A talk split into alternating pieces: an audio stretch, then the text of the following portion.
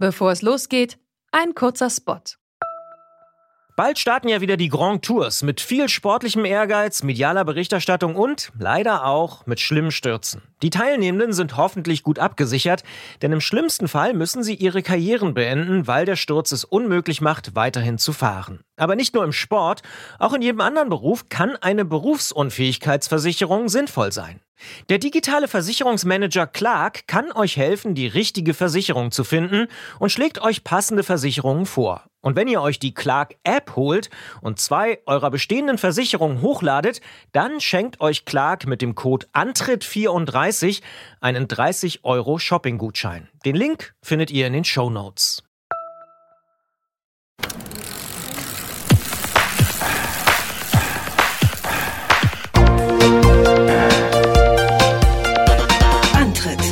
Rund ums Radfahren bei Detektor FM. Hier ist der Antritt, die Fahrradsendung auf Detektor FM mit der März-Ausgabe 2018. Mein Name ist Gerolf Meyer. Und ich bin Christian Bollert. März 2018, Christian Bollert, fällt dir was auf? Ich vermute, es ist irgendwie ein rundes Jubiläum. Ja, wir haben unsere erste Sendung, unseren ersten Podcast im März 2015 produziert. Die letzten Jahre, also viele sind es ja nicht, aber immerhin die letzten Jahre ist mir das so nur so nebenbei aufgefallen. Aber diesmal ist es mir so im Ordner, weil ich da jetzt immer so viel scrollen muss, ist mir aufgefallen, sind doch schon drei Jahre, die wir das hier machen. Verrückt. Und es werden immer mehr Leute, die es hören. Das stimmt, ja. Also das kriege ich immer gesagt. Und Ist so, ähm, ja, ja. ja. Das sehen wir auch. Und, und wie wir eben hier im Vorgespräch auch festgestellt haben, es ist auch, also wir können uns nicht beschweren über Themenarmut oder so. Also Nee, ganz im Gegenteil. Ich bin auch völlig bereit, mich voll einzulassen auf diese Sendung heute. Ich bin irgendwie in so einer positiven Stimmung. Von, vielleicht kommt es ja deswegen, weil es jetzt schon drei Jahre Antritt gibt. Ich weiß es nicht. genau. Wobei Christian ist ja immer ein positiver Mensch, aber jetzt noch mehr. Er lässt sich voll drauf ein. Und ihr kommt mit. Ich weiß mir keinen Rat und will in den Kalender sehen. Und da seh ich ne Zahl aus Sahne auf der Torte stehen. Ganz allmählich wird es mir klar, dass vor 17 Jahren Hochzeit war. Das vergess ich immer, das vergess ich jedes Jahr. Und Gerolf, du hast es gerade schon angesprochen, mit dem Antritt hat sich für uns wirklich was verändert. Wir sprechen jetzt einmal im Monat konzentriert übers Radfahren. Und ich persönlich habe da auch schon viel gelernt, viel mitgenommen, ähm, auch was meinen Dialekt angeht zum Beispiel. Was noch passieren kann, wenn das Fahrrad in ein Leben tritt, darüber sprechen wir in dieser Sendung mit Daniele Del Gesso, dessen Stimme das Detector FM Stammpublikum vielleicht sogar noch kennt aus unserer kleinen, aber feinen Serie Wine on the Rocks, wo er jede Woche Freitag immer einen Wein vorgestellt hat und danach kam ein Song, der so klang, wie der Wein schmeckt. Das fand ich wirklich eine coole Idee damals.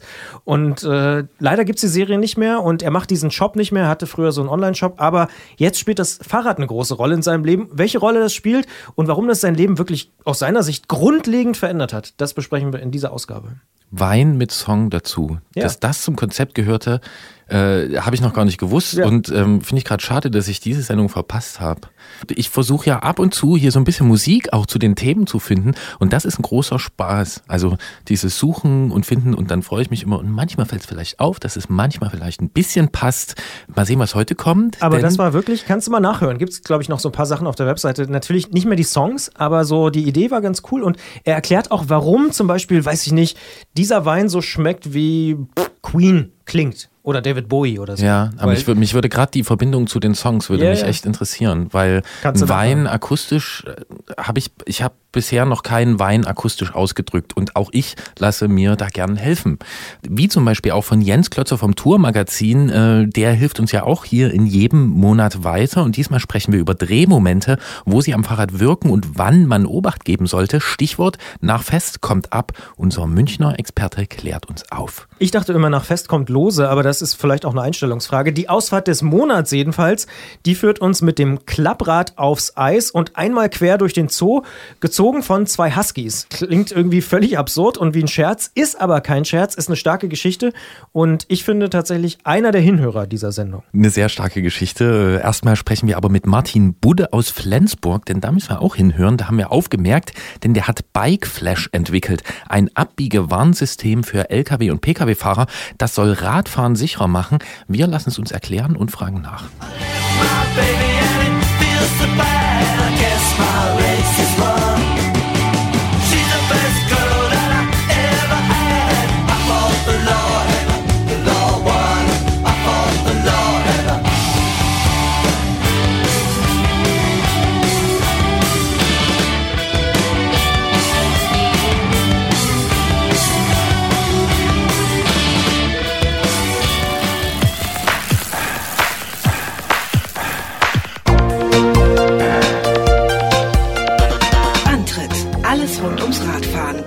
Detektor FM.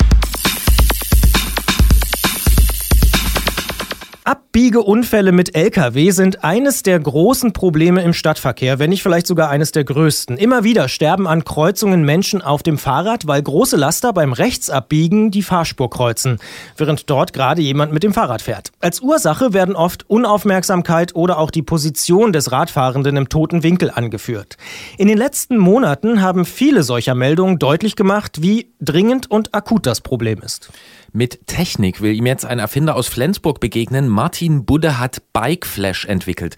Das ist ein optisches Warnsystem, das an Kreuzungen aufgestellt Lkw-Besatzung auf parallel fahrende Fahrradfahrer und auch Fußgänger aufmerksam machen soll. Wie er auf die Idee gekommen ist und welche Chancen er für den Einsatz von Bike Flash sieht, darüber sprechen wir jetzt mit Martin Budde. Hallo nach Flensburg. Hallo, Herr Budde. Ja, hallo.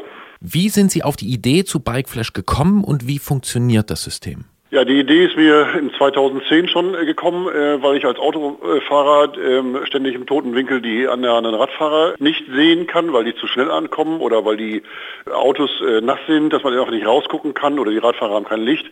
Das war also damals schon der ausschlaggebende Punkt. Damals, in 2010, haben wir dann die Serie im Grunde genommen eingestellt, weil wir technisch nicht 100% ausgereift war. Und dann haben wir in 2017 im September wieder einen, einen tödlichen Unfall gehabt. Da ist ein 14-jähriger Junge äh, tödlich äh, an der gleichen Situation oder an der gleichen Kreuzung letztendlich gestorben. Daraufhin hatte ich dann einige, also zig, zig, zig Anrufe sogar aus dem Bundesgebiet. Das wurde dann online übertragen oder verbreitet, dieses Problem. Dann habe ich das wieder angefangen, technisch, habe eine neue Lösung herbeigerufen, also eine bessere Lösung und habe dann eben auch die neue Technik, die sieben Jahre jetzt weiter ist, letztendlich zur Verfügung gehabt und konnte das letztendlich zum Bikeflash bringen. Jetzt bieten Sie dieses Bikeflash als einsatzbares Produkt an. Was würde denn die Ausrüstung einer klassischen Zwei-Straßenkreuzung damit kosten? Ich nehme immer nur eine Kreuzung, ein Abbiegevorgang, ein Bikeflash zunächst und der beläuft sich um die 15.000 Euro. Diese Einrichtung hat eine Lebensdauer von circa 20 Jahren, also gegen ein Menschenleben sehr erschwinglich. Ja, und nochmal kurz dazu, äh, wie es funktioniert. Ich habe Bilder gesehen, aber unsere Hörer, die äh, kennen es nicht. Es ist also ein optisches Warnsystem, aber die Optik ist ja noch nicht das ganze Geheimnis, oder? Wie erkennt das System, dass da jemand kommt? Der Bikeflash wird, müssen Sie sich vorstellen, am Abbiegevorgang direkt, wo ich als Autofahrer oder als Kraftfahrer abbiege, montiert. Und ich habe dann in vier verschiedenen Höhen sind, sind Signale, ähnlich Kleiderbügel, ein halbrundes Leuchtsignal. Und dieses halbrunde Leuchtsignal erkenne ich eben in vier verschiedenen Höhen. Oben ist der LKW, darunter der typische Transporter, und äh, darunter der SUV und das unterste ist eben dann das normale Fahrzeug. Und ich habe als Fahrzeugführer diesen blinkenden Bügel, wenn ich anfahre an diesen Bikeflash, ich habe ihn dann, wenn ich vorbeifahre, das Signal im Beifahrerfenster.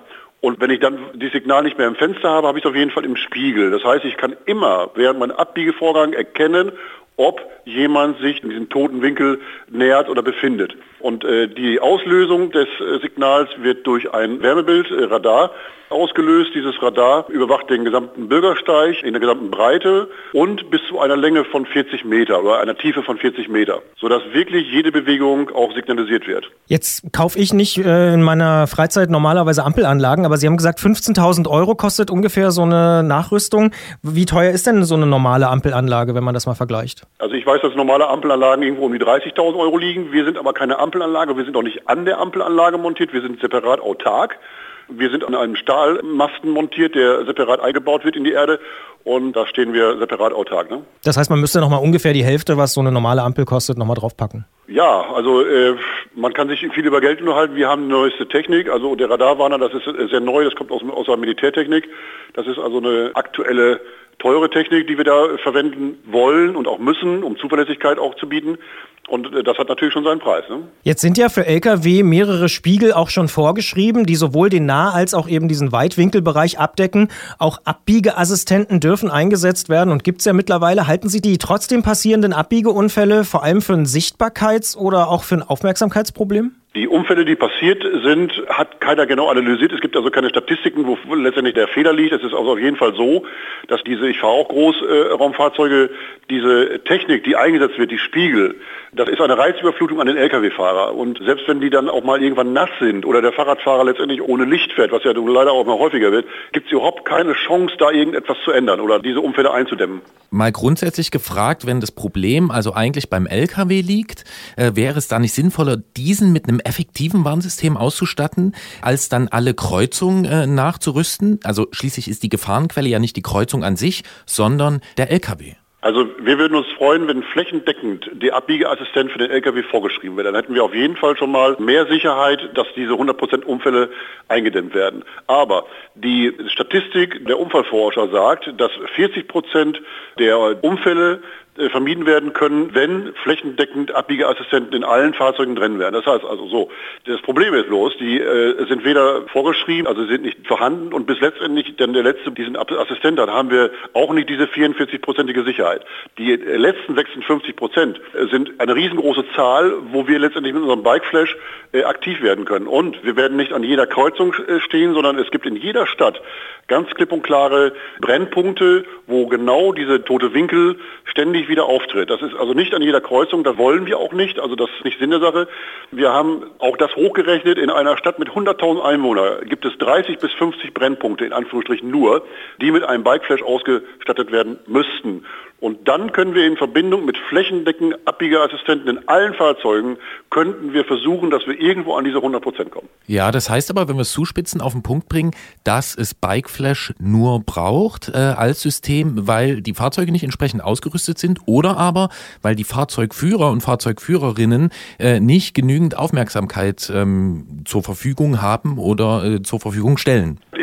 Unterstelle jedem Fahrzeugführer, dass er die Aufmerksamkeit hat, diese Unfälle zu vermeiden. Das glaube ich schon. Nur, es gibt diese Brennpunkte und da gibt es keine Chance, in Anführungsstrichen, diesen heranfahrenden Radfahrer zu sehen. Es ist einfach so. Wenn ich abbiege, wenn ich an der Ampel angefahren bin, habe grün und gehe in diesen Abbiegevorgang, dann habe ich so viel äh, Aufmerksamkeit auf den Reststraßenverkehr, zum Beispiel als Lkw-Fahrer, dass ich nicht hundertprozentig diesen toten Winkel überblicken kann. Es, es, es, gibt einfach keine, es gibt einfach keine Methode, diesen toten Winkel vernünftig im Blick zu halten. Es geht aber nicht. Das ist ein Roulette-Spiel. Wenn ich abbiege, fahre ich einfach äh, Roulette, ja. Das sagt Martin Budde, der das System Bikeflash entwickelt hat. Es soll als optisches Signal Abbiegeunfälle an Kreuzungen verhindern. Wir sprechen im Podcast noch weiter mit Martin Budde, sagen aber schon an dieser Stelle vielen Dank. Ja, danke.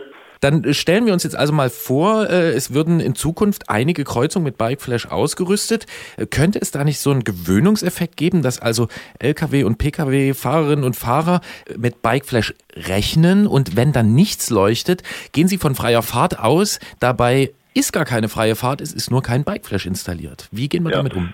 Die Frage haben wir uns auch gestellt, das haben wir auch dann mit, mit vielen Fahrzeugführern, mit vielen Fahrschulen äh, diskutiert. Wir bieten eine zusätzliche Einrichtung und bieten einfach nur den Schutz durch Leuchten der Signale, dass dort jemand kommt. Weiterhin muss jeder Fahrzeugführer selbst Sorge tragen dafür, dass er die Situation überwacht. Jetzt haben wir diesen Artikel, wo Ihr System beschrieben wird, auch schon mal in unserer Facebook-Gruppe geteilt, wo es sehr, sehr viel Aufmerksamkeit gegeben hat und auch viele Diskussionen zu Ihrem System. Viel Lob gab es auch. Wie sind denn so allgemein die Reaktionen auf äh, Ihre Erfindung? Es gibt natürlich immer irgendwelche äh, sportlichen Leute, die äh, alles erstmal kleinreden, das, das wissen wir. Aber wir haben auch gemerkt, dass wir im Grunde genommen zu jeder Frage eine Antwort haben und dann letztendlich den Kritiker zur Ruhe bringen. Es ist also so, wir haben äh, die Sache entwickelt oder wir wollen die Sache in den Verkehr bringen, um Menschenleben zu retten und nicht um irgendwelche Kritiken aufzuwühlen. Ist Bikeflash bisher irgendwo installiert oder gibt es Bestellungen? Ja, es gibt Bestellungen. Also wir haben ähm, rigorose Bestellungen laufen. Die erste Serie mit 100 Bikeflash ist in der Produktion. Und der Vertrieb letztendlich, ähm, die Firma MRS in, in, in Husum, hat also täglich Anfragen. Ja. Kann man schon sagen, wie viele demnächst dann aufgebaut werden oder im Jahr 2018? Im Jahr 2018 würde ich, ich würde nicht in die Glaskugel gucken, sondern ich würde einfach aufgrund der Fakten jetzt vorgehen. Also wir haben, äh, wie ich das gerade gestern gehört habe, 23 tatsächliche Bestellungen. Und das ist, glaube ich, erstmal schon allerhand. Und äh, dafür, dass dieses Projekt neu ist oder dieses Gerät neu ist und letztendlich erstmal äh, kritisch ja, beäugt wird, alles was neu ist, wird erstmal abgelehnt, dafür ist das schon ganz gut. Können Sie auch sagen, wo die 23 Sachen hingehen? Also so ungefähr geht es eher in den Norden von Deutschland oder eher im Süden? Das teilt sich. Ein Drittel geht in den Süden, zwei Drittel gehen in den Norden. Wir möchten die Städte noch nicht nennen, weil äh, die Städte haben sich alle vorbehalten, einen großen äh, medialen Auftritt dort zu machen, als äh, mit als erster der äh, Sicherheitsstädte. Hm, und auf längere Sicht, welche Erfolgschancen sehen Sie fürs System? Ich sehe die Erfolgschancen gut weil die Technik ausgereift ist, weil die Unfälle einfach katastrophal groß sind und viel sind. Und ich kann mir nicht vorstellen, dass es viele Kommunen gibt, die sagen, das ist uns egal, was hier passiert. Also ich denke mal schon, jede Kommune hat auch ihre Brennpunkte und kennt die Situation durch Fahrradverbände, durch die Polizei etc. Und vom Menschenverstand her würde ich einfach hoffen, dass da jeder irgendwo sich ranwagt an die Geschichte, um Leben zu retten. Jetzt haben Sie vorhin schon angesprochen, dass wenn wirklich alle zu 100 Prozent aufmerksam wären und genau gucken würden und auch die Assistenzsysteme nutzen würden, dass man dann Ihr System gar nicht bräuchte. Hoffen Sie, obwohl Sie es erfunden haben, darauf, dass es eines Tages überflüssig wird? Also der, der Grundtenor ist darin, dass wir Leben retten wollen. Wir, es wäre schön, wenn ab morgen irgendetwas passieren würde, dass die Unfälle vermieden werden. Die können aber ohne Bikeflash nicht vermieden werden. Das ist einfach so, weil wir, wir haben hier echt ein Problem. Es ist nicht lösbar durch Schulterblicke, es ist einfach nicht lösbar. Es geht nur über dieses System. Dieses System erkennt letztendlich die Gefahr an, annähernd oder ankommt äh, und zeigt durch Signale, zeigt sie vor. Des Weiteren haben wir ein Fahrrad, auf dem Fahrradweg montiertes Signal an unserem Bikeflash und zwar für Kinder. Das weist nochmal auf ein Bild, beleuchtetes Bild, ähm, auf diese Gefahr hin, sodass Kinder, die keine Ahnung vom Straßenverkehr haben, aber auch natürlich 40 Prozent der Unfallopfer sind, für die weisen wir auch nochmal durch ein Bild, veranschaulichen wir die Gefahr. Und auch das ist wichtig, dass vor Ort eben die Situation gezeigt wird. Und das kann man einfach nicht ersetzen durch irgendwelche weiteren Maßnahmen. Jetzt habe ich noch mal eine, eine Verständnisfrage ganz am Schluss. Wie wird denn der Fahrer eigentlich informiert? Also kriegt er einen Signalton oder was? Also ist es möglich, dass man dann trotzdem jemanden überfährt? Unser System ist kein verbrieftes System, wo wir sagen, es passiert nichts mehr, wenn Bikeflash montiert ist. Es ist Technik, die Technik kann auch ausfallen, das wissen wir. Aber der Autofahrer wird ja durch ein blinkendes Signal in seine in die Frontscheibe, Seitenscheibe, Spiegel informiert, gewarnt, damit er weiß, hier ist ein äh, Radfahrer oder irgendeine Gefahr letztendlich im toten Winkel. Und durch dieses Signal äh, hat er natürlich eine größere Vorsichtshaltung als ohne. Ja, jetzt würde ich ganz zum Schluss gerne noch mal ein bisschen weiter rauszoomen. Sie haben vorhin gesagt, mit dem LKW im Stadtverkehr, das ist Roulette. Was müssen wir grundsätzlich am Verkehrssystem und am Zusammenspiel im Verkehr ändern, damit ganz normale alltägliche Situationen nicht mehr Roulette-Spiel sind?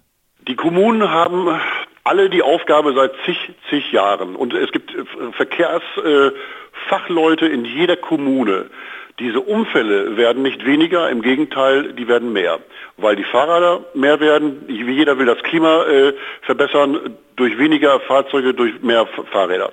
Diese Gefahr zum toten Winkel ist einfach da. Ich finde, wichtig ist, dass der Radfahrer sich zurücknimmt und sagt, ich habe zwar Vorfahrt, trotzdem bin ich der Schwächere und achtet dann auf die LKWs. Und die LKW-Fahrer können im Grunde genommen nicht viel tun. Jeder LKW-Fahrer hat das Grauen im Nacken, wenn er in eine Stadt muss. Jeder Lkw-Fahrer weiß, dass dieser Roulette-Antritt letztendlich da ist, sobald er irgendwie an eine Kreuzung fährt.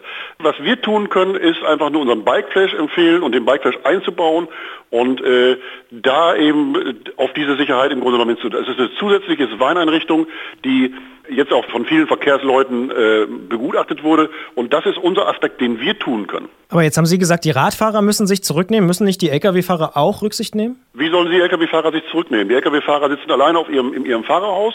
Die Lkw-Fahrer fahren in die Städte, um ihre Lasten abzuliefern. Was soll der Lkw-Fahrer tun? Der Lkw-Fahrer weiß ja letztendlich, dass der tote Winkel dort ist.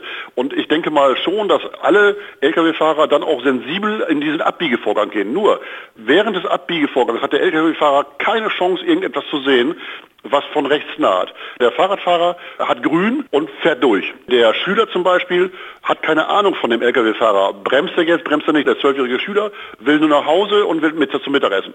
Dadurch entstehen ja diese Unfälle. Und deswegen nochmal von vorne. Dieses System Bikeflash ist eine Trennung dieser Geschichte, so dass der Fahrradfahrer durch sein Warnbild letztendlich noch einmal gewarnt wird und der, der Lkw-Fahrer hat letztendlich diesen Schutzbügel, den er oben leuchtend sieht, wenn dort, dort etwas passiert. Mehr bringt die Technik momentan nicht her. Ja, wenn wir das zu Ende denken, ist es aber doch sowas wie das Recht des Stärkeren, oder? Weil Radfahrer äh, kleiner, sensibler, äh, verletzlicher und der LKW ist das große Gerät, was ich, ähm, mit dem ich Roulette spiele und der Radfahrer soll sich dann zurückziehen. Also eigentlich ist das ja das Gegenteil äh, von einer Gleichberechtigung. Wissen Sie, es ist ja so, wenn so ein Unfall passiert, das haben wir jetzt äh, auch äh, analysiert, dann ist immer letztendlich der Fahrradfahrer der, der, der beklagt wird. Aber glauben Sie mir eins, ich möchte nicht der Lkw-Fahrer oder der Paketbote sein, der dieses Kind oder diesen, diesen Radfahrer letztendlich dann äh, in den Unfall verwickelt. Der Fahrzeugführer hat ein riesengroßes Problem damit. Er wird erstmal seinen Führerschein los, er wird seinen Job los. Und diese psychische Belastung, einen Unfall mit Personenschaden äh, hervorgerufen haben, daran denkt keiner. Das ist unglaublich, das ist ein Martyrium für den LKW. Deswegen ist es garantiert dem nicht zu unterstellen, dass dort eine Absicht vorliegt, dass der da nicht vorsichtig gehandelt hat. Das haben die garantiert auch alle.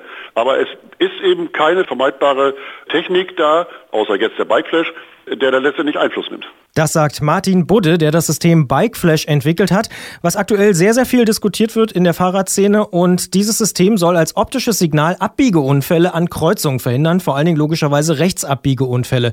Wir sagen vielen Dank für das Gespräch und für die Einblicke. Ich danke auch.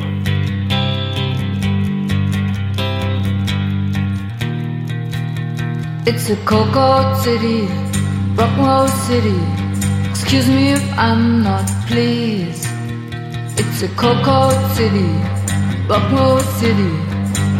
Still stuck in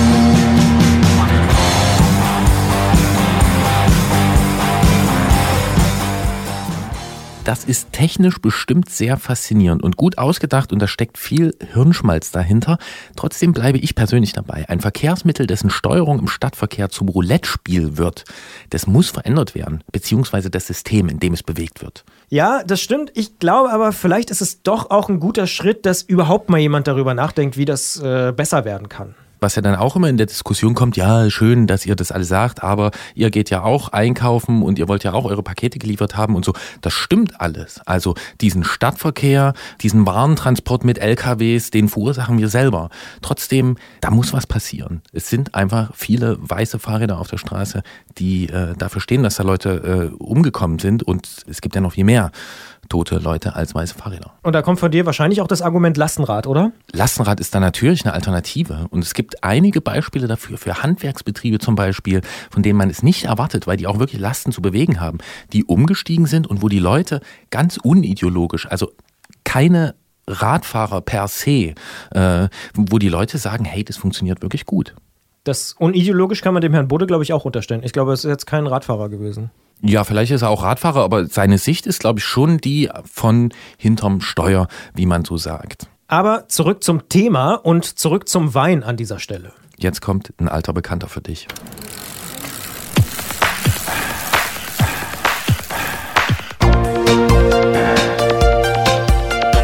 Antritt. Alles rund ums Radfahren bei Detektor FM. In diesem Podcast dreht sich alles rund ums Radfahren, denn klar, wir und ihr finden, dass es mehr ist als eine von vielen Fortbewegungsarten. Immer wieder haben wir Menschen im Programm, für die sich mit dem Fahrrad aber richtige Lebensentscheidungen verbinden. Das kann der Konstrukteur sein, der Rahmenbauer wird, das kann der Hippie sein, der aus Versehen äh, in Kalifornien eine neue Sportart erfindet, oder es ist so jemand wie Daniele Del Gesso, denn der hat auch eine besondere Geschichte. Ich finde tatsächlich, dass seine Geschichte ganz besonders ist, denn ich kenne Daniele schon ein paar Jahre, habe ihn in einem ganz anderen Kontext mal kennengelernt als Gründer und Sommelier. Damals ist er unter dem Namen Finkes Brip unterwegs gewesen, hat Weingüter besucht und Videos gedreht. Dazu muss man vielleicht wissen, dass Daniele Italo-Kanadier ist, der in München lebt und seit ein paar Jahren fährt er eben sehr, sehr viel Fahrrad und das hat ganz offensichtlich sein Leben komplett verändert. Wie und warum, das werden wir mit ihm persönlich besprechen und sagen, hallo Dan. Hi, grüß dich Christian grüß dich Gerolf. Du sagst ja selbst, dass das Fahrradfahren dich zu einem anderen Menschen gemacht hat. Warum? So, das Fahrradfahren in sich, ähm, ja, hat mir einfach sehr geholfen, indem, dass es äh, erstens Spaß macht, äh, mich motiviert, äh, auch, sagen wir mal, so gut wie täglich äh, rauszugehen und auch, ähm, ja, aktiv zu sein. Und da war einfach der Punkt Jahre her, wo ich einfach ja, viel zugenommen hatte. Und äh, das Problem ist auch, dass ich seit der Kindheit eigentlich mit dem Problem ja kämpfe, irgendwie mit diesem bisschen Jojo-Effekt. Und das Radfahren ähm, ist sozusagen diese Bindeglied ähm, zwischen den, so den anderen Aspekten, die ich mache, um, ähm, ja, sagen wir ein bisschen diese Schmiermittel, um rauszugehen, Spaß zu haben, aktiv sein und einfach gesund, gesund leben. Jetzt äh, haben wir schon gesagt, du bist Daniele Del Gesso, aber früher kannte man dich häufig als Finkes Brüb. Da hast du so ein Pseudonym benutzt. Jetzt hast du mal erzählt, dass du beim Fahrradfahren eigentlich erkannt hast, dass du dieses Pseudonym nicht mehr brauchst. Was war das für ein Moment? Puh, das äh, so Finkes Brip habe ich angefangen zu nutzen zurück in 2004. Das war ein Name, da hatte ich mal das äh, Dummy-Text äh, benutzt für ein, äh, ja, wie kann man sagen, es war eine Titelseite, hatte ich für einen Kunden designt und ähm, ja, dann fand ich einfach ein lustiger Name und äh, dann habe ich angefangen unter diesem Namen als so das Pen-Name und äh, habe ich diesen Namen adoptiert. Ja, in dem Sinne, ich habe einfach bei Projekten wo, wo ich, ja, wie kann ich sagen, ähm, das, wo ich das Gefühl hatte, konnte ich es nicht, dann konnte ich das der, der Finkes.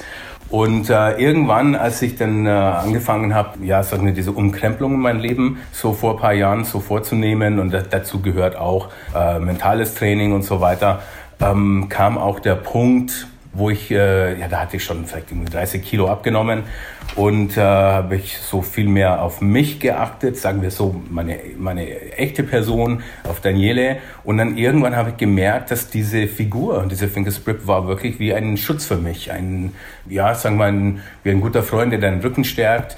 Und ja, und dann irgendwann kam ein Punkt, und es war wirklich so wie ein, äh, so ein Meilenstein für mich. Es war einfach morgen beim, beim Rausfahren so eine kurze Tour, vielleicht 30, 40 Kilometer. Und ähm, ja, dann habe ich einfach gemerkt, wirklich gespürt, dass es Zeit war, diese, diese Pseudonym äh, loszulassen, diese, diese, diese Figur. Und äh, das, das habe ich auch gemacht, aber es war wirklich eine sehr, ja, wie kann ich es äh, außer so, ja, kann es nur so beschreiben. Das war wirklich also ähm, ja, man verlässt einen guten Freund sozusagen. Und äh, Jan, so hat sich das auch angefühlt. Ja, jetzt hast du äh, diese Figur angesprochen, ähm, die du gewesen bist oder die du dargestellt hast. Du hast diesen Jojo-Effekt, also diesen Gewichtsaspekt angesprochen.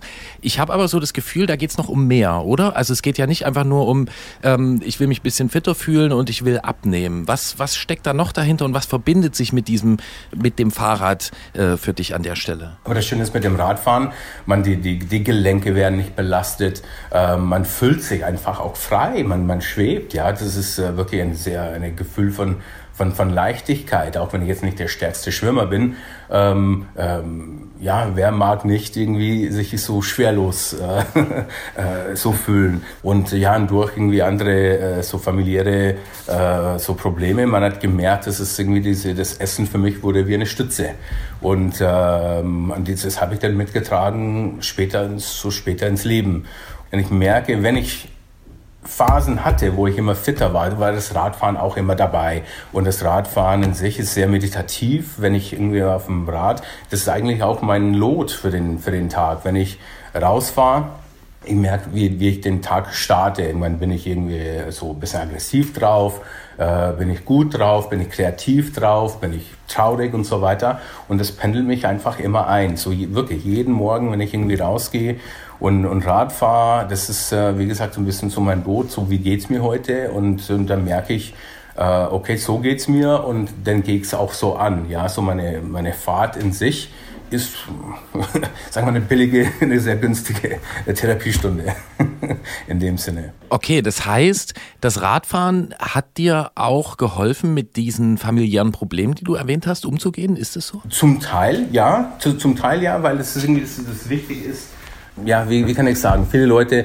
wenn die sehen, dass jemand 30 bis 40 Kilo abnimmt und ja, und wie machst du das? Es ist, es ist nicht irgendwie eine, eine Formel in dem Sinne. Aber ich merke, das Radfahren, ohne das Radfahren geht diese, weil im Endeffekt ist es wie ein, wie ein Putzel, ja, und das ist diese, diese Stücke, die ich für mich zusammengestellt habe, wie ich diese, sagen wir, diese Probleme aus der Vergangenheit so angehe. Das sind die Teile, die für mich funktionieren. Und das Radfahren ist unheimlich wichtig in diesem Konstrukt. Ja, äh, eine ist auch natürlich das, das Meditieren und auch dieses mentales Training.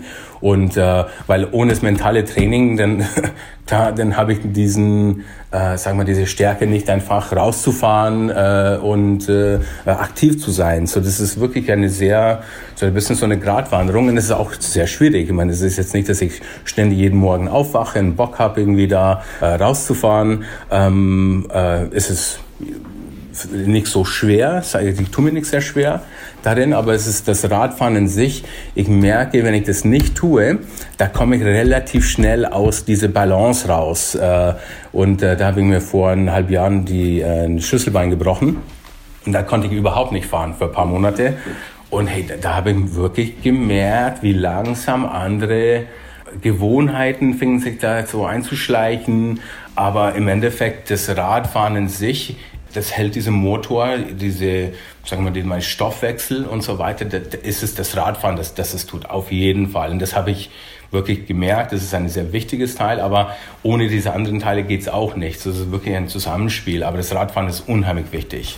Das sagt Daniele Del Gesso, dem das Radfahren geholfen hat, sich persönlich weiterzuentwickeln oder auch äh, ja sein Leben zu bewältigen. Eine sehr interessante Geschichte, über die wir gleich im Podcast noch weitersprechen wollen. Im Podcast Bonustrack reden wir dann noch über seine aktuellen Pläne und vielleicht auch darüber, wie häufig er fährt, wo er fährt und äh, was ihn da besonders fasziniert. An dieser Stelle aber schon mal vielen Dank, Daniele. Ja, bitte, Christian und danke, Gerolf. Und damit sind wir auch schon im Podcast Bonustrack hier beim Antritt von Detektor FM. Eine Frage, die ich mir noch gestellt habe, ist, ob nicht diese ja, Erkenntnisse, die du schon angesprochen hast, auch beispielsweise beim Walken, beim Einkaufen oder auch beim Abwaschen hätten passieren können. Also ist das Fahrradfahren wirklich was Besonderes? Ist es dieses alleine draußen in der Natur sein oder überschätzt man das vielleicht dann am Ende auch? Ähm, ja, ich meine, sagen wir so, alles, auch sagen wir das Abspülen, könnte ja auch eine meditative Wirkung haben und so weiter. Ich meine, ich, es ist wirklich so beim, beim Abwaschen, manchmal schmeiße ich das überhaupt nicht in die Spülmaschine, weil ich diese, manchmal diese Arbeit mit den Händen und so weiter, irgendwas tun, tut einfach gut.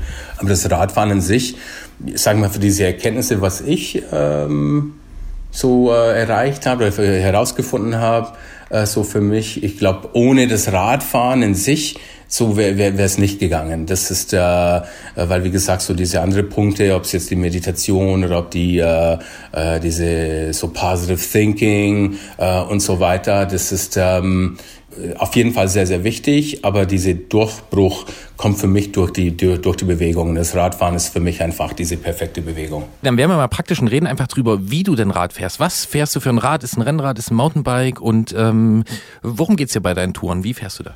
Ich war mal äh, Jahre her so viel mehr äh, mit dem Mountainbike unterwegs, da, gute 20 Jahre her. Äh, da war ich ja auch Exportmanager für eine Mountainbike-Marke, so eine so eine große Mountainbike-Firma, Großhändler.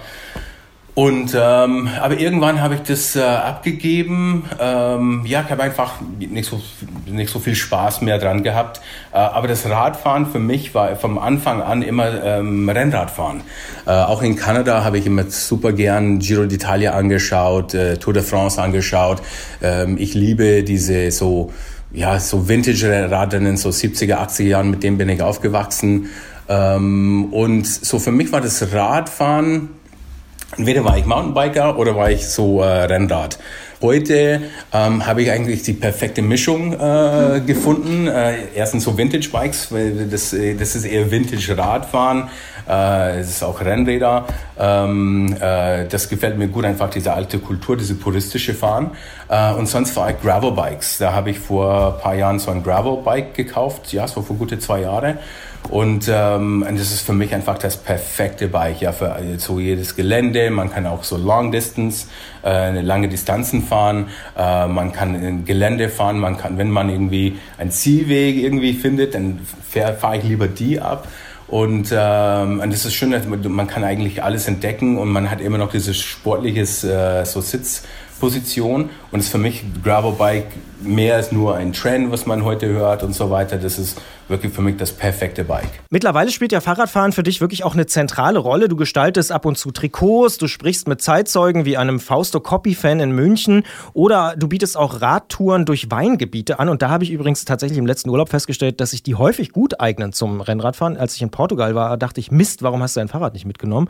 Ähm, das scheint so, als ob das Fahrradfahren und das Radfahren dich so gar nicht mehr loslassen würde, oder? Ja, sagen wir so, die, ähm, ja, ich, ich kann es jetzt nicht nur aufs Fahrradfahren beziehen, es ist, es ist vielmehr auf meine, ja, auf meine Lebensperspektive oder meine Lebensansicht. Äh, äh, ich versuche immer, das, was mir gefällt, äh, in, mein, in meine Arbeit einfließen zu lassen. Und ähm, vielleicht klingt sehr Klischee, ähm, aber wenn man das macht, was man mag oder wofür man Passion hat, dann im Endeffekt ist es auch keine Arbeit. Und dann ist eigentlich, muss ich auch sagen, seit ja, gute 12, 13, 14 Jahre, das ist äh, für mich, äh, habe ich mich entschieden, nur so werde ich leben. Ich werde nur die Sachen machen, die mir gefallen. Und, ähm, und das gehört einfach dazu. Und das, die letzten Jahre ist es Radfahren gewesen. Und da war ich äh, seit Jahren in der Weinbranche tätig. Und da hatte ich irgendwie für ein großes Champagnerhaus äh, ein Imagevideo gedreht und ähm, jeden Morgen bin ich rausgegangen, so rausgefahren. Ich habe mein Fahrrad mitgenommen äh, zum Dreh und äh, habe mir auch gedacht, hey, das wäre ein Projekt, ja. Und da habe ich jetzt was konzipiert, heißt äh, Velova, so Velo und Win äh, so Radfahren in Weingebieten, weil erstens die Lagen sind oft perfekt dafür, so mal hügelig, man, natürlich es gibt flache Gebieten, aber ich habe einfach gemerkt, Weingebiete sind einfach sehr schön zum Radfahren, das ist nichts Neues, ich meine, das ist schon längst entdeckt worden, aber ich dachte mir irgendwas spezialisiert auf die Entdeckung von so coole äh, Radtouren in Weingebieten und dazu auch als Sommelier und Foodie Entdeckung von cooles Essen, äh, auch regionale Lebensmittel. Für mich geht es auch immer um Craft und Handmade, coole Weine oder Craftbiere und so weiter. Und das ist einfach diese Entdeckung als Komplettpaket. Und da bin ich jetzt gerade dabei, das so den letzten Schliff sozusagen. Es wird so ein Online-Magazin, so Velova einfach ein bisschen so meine äh, Erfahrungen und Entdeckungen ähm, ja ein bisschen einfach mitzuteilen. Und es ist wie gesagt so Passion und ähm, und ja, es ist für mich einfach schön. Ich mache ich mach das nur, weil es mir gefällt und wenn es anderen Leuten gefällt, dann super. Und äh, aber wie gesagt, es ist jetzt kein großes so Business-Ding dahinter. Ich finde es einfach wichtig, dass man ähm, das einfach macht und äh, das authentisch macht und dann, äh, organisch wächst es sowieso äh, meiner Erfahrung nach. Und ähm, genau, und das ist äh, jetzt die Pläne, die jetzt anstehen. Dann habe ich zum Abschluss eine Frage an dich, weil du bist Experte für Wein, du bist seit einiger Zeit auch Experte fürs Fahrradfahren äh, für dich geworden. Was ist die große Parallele zwischen einem guten Wein und einer guten Ausfahrt? Sagen wir so, okay, wenn du auf, sagen wir, diese richtige Ausfahrt, und es kann auch eine Höhlenfahrt sein. Äh, Leroica, äh, bei mir so die, wir haben äh, Leroica, meine Frau und ich, wir haben Leroica gefahren ähm, im letzten Oktober und es war, sagen wir, nicht ohne, ja. Und äh, so diese letzten zwei Kilometern ist es ein wunderschönes Gleiten. Ich habe nur gehofft, dass mein Rad noch hält. Äh, das war ziemlich hin, mein Vorderrad. Und ähm, sagen wir so, und diese, diese einmalige Moment hat man auch beim Wein, wenn du einfach das Gefühl hast, wie besonders diesen einen Trüpfchen ist. Ja, und das ist so wie einmalig. Und äh, ja, diese Einmaligkeit. Und dann diese, je mehr man es macht, desto mehr schätzt man das auch, diese einzelnen Momente. Und es gibt die auch beim Wein. Es gibt so diese ja, Alltag, wo man einfach mal was trinkt und genießt und so weiter. Aber es gibt schon mal diese besonderen Momente und die habe ich, ja, wie gesagt, ob es beim Wein oder so auch Essen mal, äh, aber auch beim Radfahren. Es ist einfach diese einzelnen Momente genießen. Ja, und ähm, und der, der Genuss in sich äh, ist, ist sehr wichtig. Ich finde es halt, das ist Radfahren genau wie beim Trinken. Das habe ich auch wirklich, muss ich auch sagen, gelernt. Einfach zu genießen, mehr genießen, ähm, weniger trinken, dafür vielleicht besser.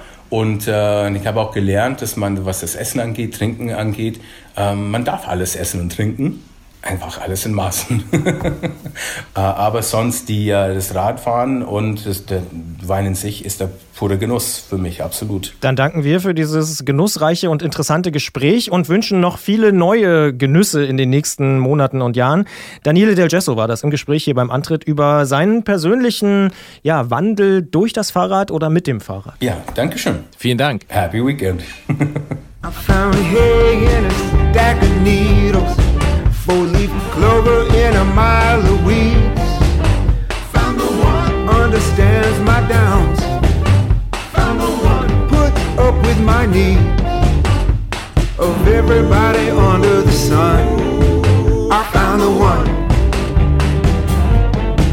Klingt pathetisch, aber ich wüsste echt auch nicht, wie mein Leben ohne die Zeit auf dem Rad aussehen würde. Ja, das ist, glaube ich, für alle, die sich intensiver mit dem Fahrradfahren und überhaupt mit dem Fahrrad beschäftigen, das geht schon in so eine esoterische Richtung. Das muss man auch mal zugeben. Oder also in so eine lebensverändernde Wahrnehmung. Und da kommt man ganz schnell in so, also Ich würde das mit der Esoterik eher von mir weisen, weil es ist einfach, wie ja schon ab und zu auch gesagt ist, ist einfach ein verdammt gutes Werkzeug. Also die Beschäftigung mit dem Fahrrad ist für mich nur ein Zwischenschritt, weil das Fahrrad ist so ein gutes Werkzeug, um sich mit anderen Dingen zu beschäftigen. Das ist für mich der eigentliche Witz daran. Und das finde ich nicht esoterisch. Ja, ich will mich jetzt auch nicht auf diesen Begriff festlegen lassen, aber also, ne, du weißt vielleicht, was ich meine. Also es kommt in so Sphären, wo man es vielleicht nicht mehr nur mit rationalen Argumenten erklären kann. Vielleicht ist das die bessere, Aus, äh, die bessere Ausdrucksform. Ja, das wäre ja sowieso schlimm, wenn man äh, alles im Leben mit rationalen äh, Elementen äh, erklären müsste.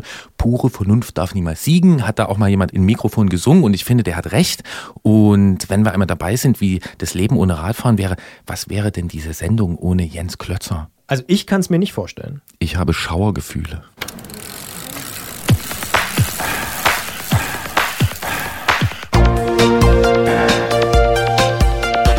Antritt. Alles rund ums Radfahren bei Detektor FM. In der letzten Episode unseres Podcasts haben wir mit unserem Technikexperten Jens Klötzer übers Knacken am Fahrrad gesprochen. Und wie es manchmal so ist bei Technikern, werfen die dann mit komischen Begriffen um sich. Da ist im Knackgespräch auch was passiert, nämlich der Begriff Drehmoment ist da aufgetaucht. Drehmoment? Geht es da um den sprichwörtlichen Antritt oder ist es doch ein Begriff aus der Filmbranche? Und welcher Artikel gehört überhaupt davor? Wir gehen in diesem Fall so vor, wie wir es immer tun, wenn wir technisch verunsichert sind. Wir fragen einfach nach bei Jens Klötzer vom Tourmagazin, denn der ist schuld an all der Verwirrung und er kennt sich richtig gut aus. Klingeln bei Klötzer. Die Technikfrage beim Antritt auf Detektor FM. Tourredaktion Jens Klötzer, schönen guten Tag. Hallo Jens, der, die oder das Drehmoment, wie ist richtig und was ist das überhaupt? Ja, der Moment liegt erstmal nahe. Die Moment ist schwierig, aber es heißt das Drehmoment. Und also wissenschaftlich ausgedrückt beschreibt es die Drehwirkung, die eine Kraft auf einen Körper ausübt. Und ja, praktisch ausgedrückt ist es quasi ein Maß dafür, wie fest ich zum Beispiel ins Pedal trete oder wie stark ich beim Lenken an den Griffen ziehe oder wie fest eine Schraube angezogen wird. Die Einheit dafür ist Newtonmeter und der Wert ergibt sich aus der eigentlichen Kraft, die ich dafür aufwende, mal der Länge des Hebelarms. Und äh, der Hebelarm, das kann dann zum Beispiel die Kurbel sein oder die Lenkerbreite oder eben ein Schraubenschlüssel. Jetzt haben wir ein bisschen was gelernt. Drehmomente spielen also an vielen Stellen am Fahrrad eine gewisse Rolle. Jetzt könnte ich aber auch der ignorante Physik-Abwähltypi sein, der sagt, naja, warum soll ich persönlich mich denn damit auseinandersetzen mit Newton und Drehmomenten? Also es spielt am Fahrrad natürlich eine ganz zentrale Rolle, weil es führt dazu, dass das Rad überhaupt fährt, weil sich Teile drehen. Aber darum muss ich mich jetzt als Anwender tatsächlich nicht kümmern, weil das ist einfach so. Aber ein bisschen darauf achten muss ich schon beim Schrauben am Fahrrad, wenn ich irgendwas montiere, damit es nicht zu fest oder zu lose angezogen wird. Und für ganz viele Teile ist deswegen das richtige Anzugsmoment irgendwo angegeben. Also steht entweder auf die Teile gedruckt oder steht zum Beispiel auch in der Bedienungsanleitung. Damit wir jetzt nicht in der nächsten Sendung schon wieder ein Anschlussgespräch machen müssen, Anzugsmoment, ist das morgens oder was? Nee, das ist das Drehmoment, mit dem ich eine Schraube anziehe. Alles klar, okay. Und dann klären wir jetzt gleich noch den nächsten Begriff, denn in der letzten Sendung, im letzten Podcast, hast du den Drehmoment Schlüssel erwähnt. Was ist das und wann braucht man das? Ja, das ist im Prinzip ähm, sowas ähnliches wie ein Schraubenschlüssel, aber nicht ein Schraubenschlüssel im eigentlichen Sinn, obwohl er so aussieht, sondern eigentlich ist es ein Messgerät. Also daran kann ich meistens ein bestimmtes Drehmoment einstellen und wenn ich damit dann eine Schraube festziehe, dann knackt er entweder laut oder er rutscht durch, wenn das richtige Drehmoment erreicht ist. Und äh, den brauche ich, wenn ich ein vorgeschriebenes Drehmoment habe, besonders bei sensiblen Teilen, also bei Teilen, die sonst, wenn man sie zu fest anzieht, leicht kaputt gehen können oder sicherheitsrelevante Teile, die fest genug angezogen werden müssen, ähm, damit sie sich nicht lösen. Das heißt, mit diesem Teil kann ich die Kraft, die ich einsetze, kontrollieren. Ganz genau. Jetzt bin ich persönlich ja jemand, der gerne Dinge versteht und dann auch sagt, ja, okay, finde ich in Ordnung, aber der häufig, um es dann wirklich selber zu machen und äh, ich sag mal umzusetzen, auch so ein bisschen verstehen muss, was denn so schlimm daran ist, wenn man es nicht richtig macht. Also was kann denn passieren, wenn man Teile mit dem falschen Drehmoment montiert? Da kann eine ganze Menge passieren. Also bei zu wenig Drehmoment ähm, ist so eine Schraube zu locker, dann können sich die Teile leicht lockern. Am Sattel oder Lenker kann das natürlich gefährlich werden, wenn man das zu spät merkt. Zu fest ist aber auch nicht gut, weil im besten Fall, wenn das dann eine Weile so fest bleibt und dann noch ein bisschen korrodiert, dann bekommt man die Verbindung nicht mehr gelöst und dann wird es kompliziert, wenn man die Schraube nicht mehr loskriegt. Im schlimmsten Fall kann so eine Schraube dann aber auch abreißen. Also entweder schon beim Anziehen, wenn man so fest anzieht, dass es den Kopf abreißt, oder dann während der Fahrt bei der Belastung, dann reißt die Schraube ab und plötzlich ist es teillose. Ganz besonders vorsichtig muss man bei so Teilen aus Carbon sein. Also an teuren Sporträdern, da sind so Lenker, Sattelstütze oder der Gabelschaft, die sind aus Carbon und ziemlich empfindlich, wenn man die zu fest anzieht. Dann knackt es schnell und es entsteht ein Riss im Bauteil. Man hört es vielleicht nicht, aber der kann dann dazu führen, dass das Bauteil versagt und bricht.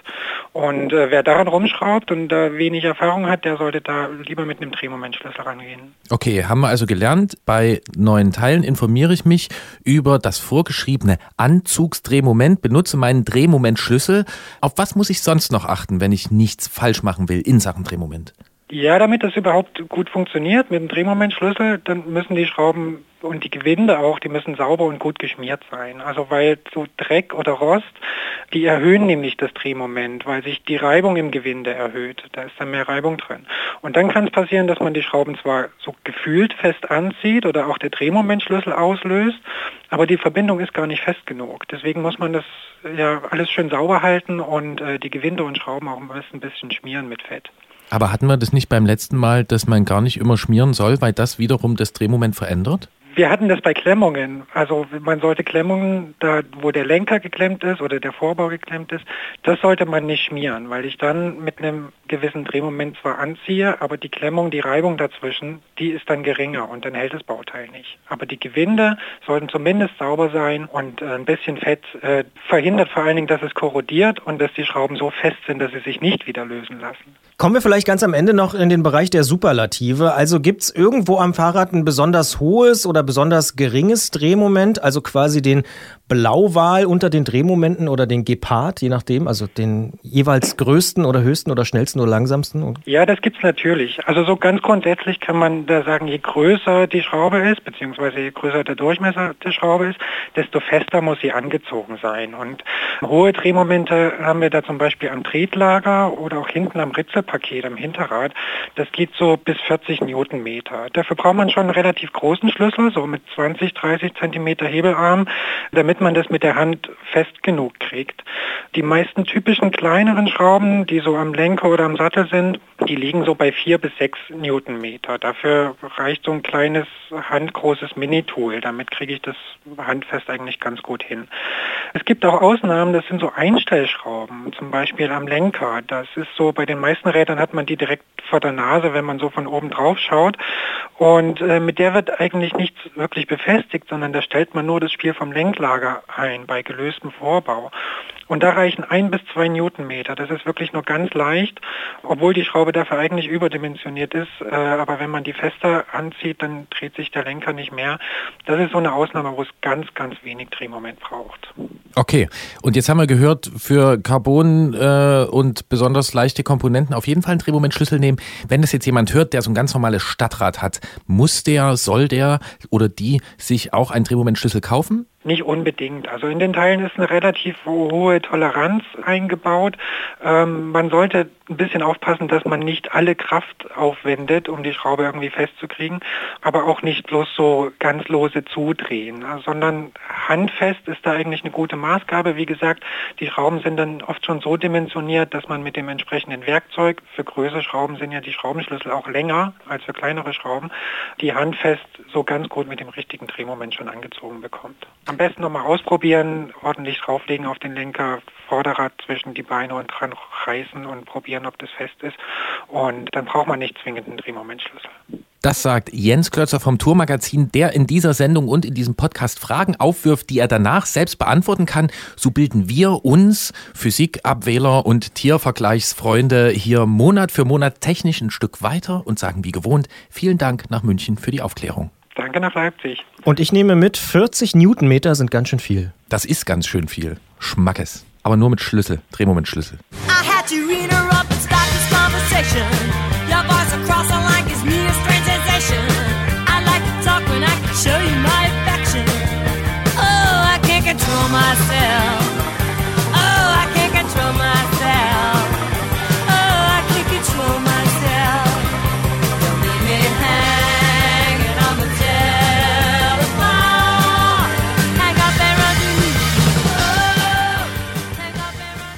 Besitzt du so ein Gerät, so einen Drehmomentschlüssel? Nee, ehrlich gesagt, also wenn es um Fahrradwerkzeug geht, nochmal hier große Entblößung an dieser Stelle, bin ich vollkommen blank. Also sieht ganz schlecht aus. Nicht mal so einen großen Schlüssel, von dem er da gesprochen hat. Also kann's vergessen. Ja, Jens Klötzer hat mich auch ausgelacht, weil ich habe ihm nämlich auch gestanden, dass ich sowas gar nicht besitze. Ich äh, muss zu meiner Entschuldigung sagen, ähm, also erstens, ne, für so Stabilbau ist es gar nicht so wichtig, hat er ja gesagt. Aber auch wenn man so eine Carbongabel irgendwo spazieren fährt oder so, dann sollte man das schon haben. Ich gehe da immer in den Radladen zu Freunden, die haben sowas. Ja, und ich weiß immer nicht, ich kann immer nicht so viel damit anfangen, sollte man haben. Weißt du, was man alles haben sollte?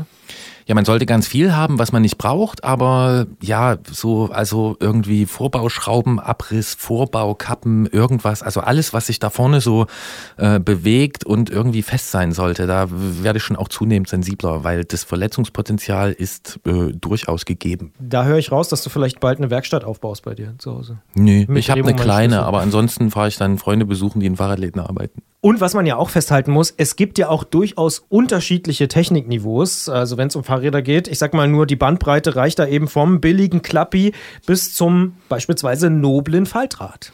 Wobei ja weder Preis noch Qualität eines Fahrrads etwas über das Spaßpotenzial und die Allwettertauglichkeit aussagen. Wer das nicht glaubt, hört Tina zu.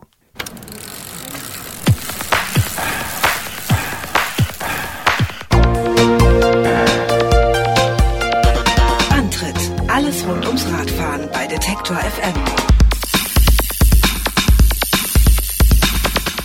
Hier ist der Antritt auf Detektor FM mit der nächsten Folge unserer Serie Ausfahrt des Monats. Wir wollen von euch wissen, wo, wie und warum ihr am liebsten Rad fahrt. Ganz egal, wie schnell, wie langsam, wie nah oder wie weit. Und Monat für Monat sprechen wir ja mit Menschen, die mit dem Rad unterwegs sind. Und wenn man gerade mal den Wetterbericht zu Rate zieht in den letzten Tagen, könnte man drauf kommen, dass bei diesen eisigen Temperaturen nicht so wahnsinnig viele Leute unterwegs sind. Stimmt aber nicht. Tina zum Beispiel, die ist sogar zu uns ins Studio gekommen und ich sag erstmal Hallo Tina. Hallo. Aktuell sind es minus 6 Grad hier bei uns vorm Studio, gerade frisch gemessen. Die letzten Tage war es auch schon deutlich kälter, sogar die kälteste Nacht der letzten Monate haben wir erlebt in dieser Woche. Und dann erzählst du uns, dass du eigentlich bei jedem Wetter Fahrrad fährst. Stört dich denn die Kälte überhaupt nicht? Nö, eigentlich nicht. Und ich muss auch ganz ehrlich sagen, äh, dass im Winter für mich der Spaß erst richtig losgeht. Wenn es so ein bisschen äh, glatt auch ist und so, dann äh, ja, macht mir Fahrradfahren besonders Spaß. Ich habe halt so ein kleines Klapprad und da geht's dann ab. Es geht ab heißt, äh, du rutschst dann oder was heißt es geht ab? Du, du fährst mit besonders viel Spaß. Also ich muss dazu sagen, ich habe schon mit Absicht ein Klapprad, weil ich halt eine sehr rasante Fahrerin bin. Ich höre auch gern Musik. Ich fahre auch manchmal ohne Licht, muss ich zugeben.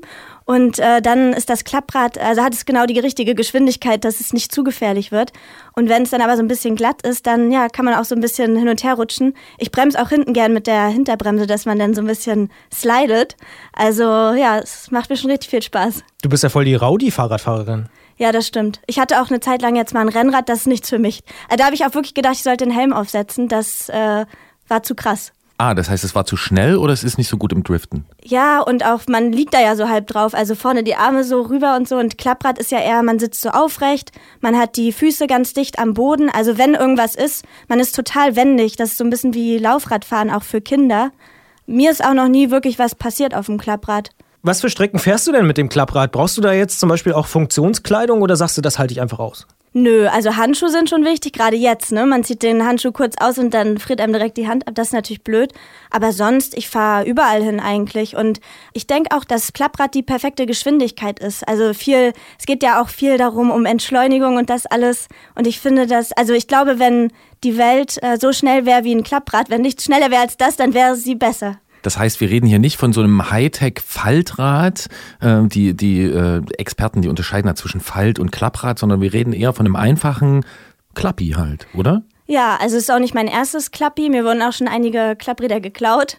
Und äh, das Klappi, was ich jetzt hatte, das ähm, hat ein Freund einfach bei seinen Eltern noch im Keller gefunden und mir fertig gemacht. Und ja, also völlig normal. Ich weiß gar nicht, ob es tatsächlich noch geht, dass man es auseinanderklappt oder ob es dann auseinanderfällt. Ist mir auch schon mal passiert, Klapprad, was auseinandergefallen ist. Ich höre hier die Vergangenheitsform, das heißt, das ist tatsächlich jetzt weg.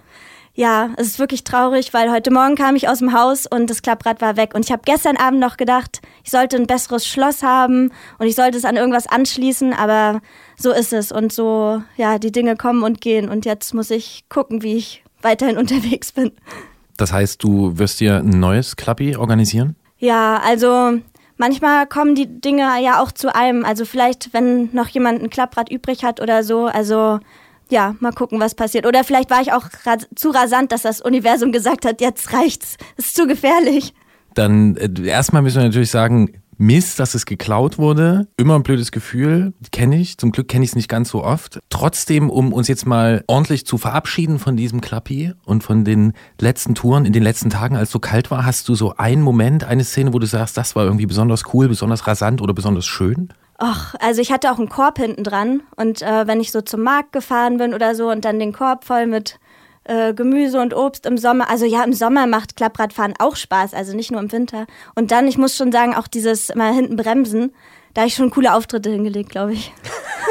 Was für coole Auftritte? Vor der Eisdiele oder was? Wie ja, muss genau. Ja? Vor der Eisdiele oder vorm Club abends so zack.